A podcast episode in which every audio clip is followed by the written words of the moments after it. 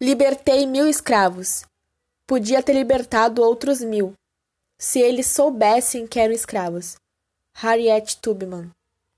A abolição da escravatura, ela foi um processo marcado pela resistência escravocrata, que durou 400 anos, até a Lei Áurea ser assinada aqui no Brasil em 1888 pela princesa Isabel.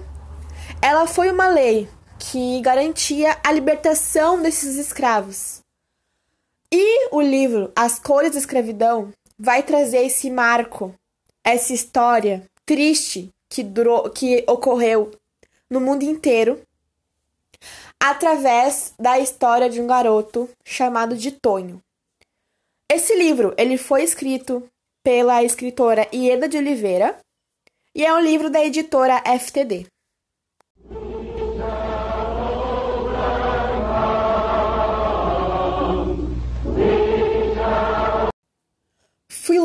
De joelhos dizendo: Vó, sou eu, seu Tonho que voltou. Senti tanta sua falta, tanto, tanto. Vi terras perigosas, fantasmas e monstros que me queimaram e dores de sangue.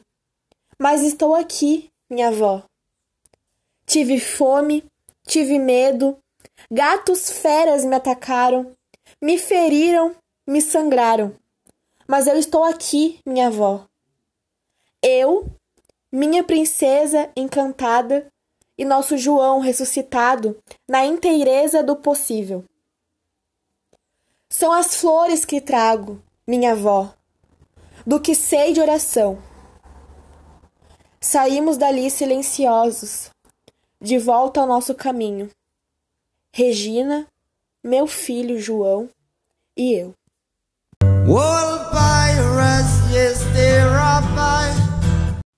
Esse livro da Ieda, ele é um livro muito importante que ele traz esse, essa escravidão como uma forma de alerta.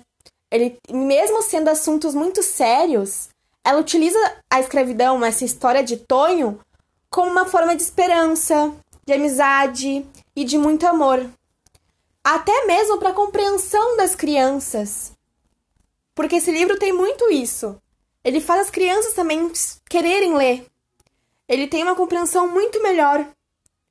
Porque a escravidão é um assunto muito complexo para uma criança entender. Então esse livro ele ajuda também com essa compreensão. Que as crianças também possam ler. Não só os adultos, os grandes, mas que as crianças também possam ler. Então, se vocês gostarem desse, desse livro, dessa história que vai envolver e vai ter muito o que contar, entrem aqui na descrição Aqui tem um link da FTD para vocês adquirirem o livro ou liguem para a FTD. O número é 987 654321. Vão lá antes que esgotem. Comprem, leiam e aprendam, porque esse livro tem muito o que contar. Agora, para finalizar, eu vou ler um trechinho de um texto que as meninas Crespas fizeram. Conhecer a origem da nossa língua e cultura é entender que o que chamamos de cultura brasileira hoje nasceu de muitas vertentes, povos e crenças. Assim como Yorubá. Outras culturas atravessaram o Atlântico, vindas de diferentes regiões do continente africano, enriquecendo nossa fala, nossa mesa, nossa fé e história. Não sou descendente de escravos. Eu descendo de seres humanos que foram escravizados. De Macota Valdina e do pé. Do pé é uma palavra em urubá que significa obrigado.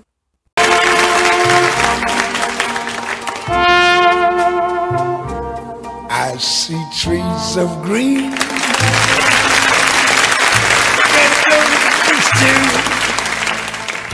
I see them